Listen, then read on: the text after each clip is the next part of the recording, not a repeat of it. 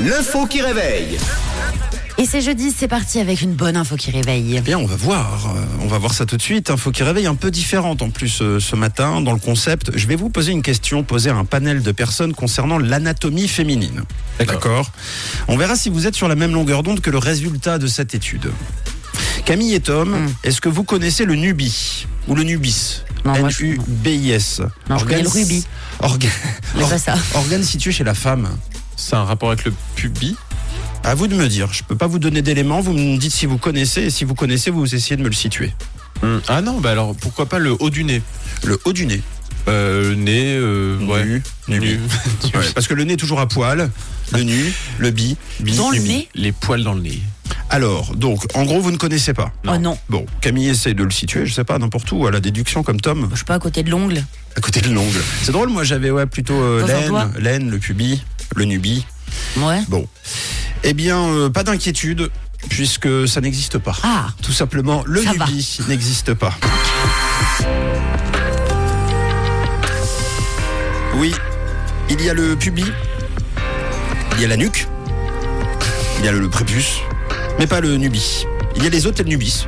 En revanche, mais euh, pas d'organes. Et pourtant, pourtant, beaucoup de personnes sont tombées dans le panneau, comme on dit, dans le cadre d'une étude anglaise menée par l'entreprise Savanta pour HarperCollins. 45% des jeunes hommes interrogés ont affirmé qu'ils savaient parfaitement où se situait cette partie du corps Oh non. féminin qui n'existe pas. Vous n'avez pas répondu. Il y a que Camille qui a répondu à la, à la question, mais euh, Tom était un peu hésitant, il donnait un peu au hasard le corps, donc j'imagine que tu ne connaissais pas du tout. J'avais jamais entendu. Eh bien, c'est normal. Tout va bien pour vous. Le but de cette étude était de démontrer que les plus jeunes générations de sérieuses lacunes en matière d'éducation sexuelle. Pas que les garçons d'ailleurs, puisque 31% des sont des femmes ont elles aussi confié connaître le nubi.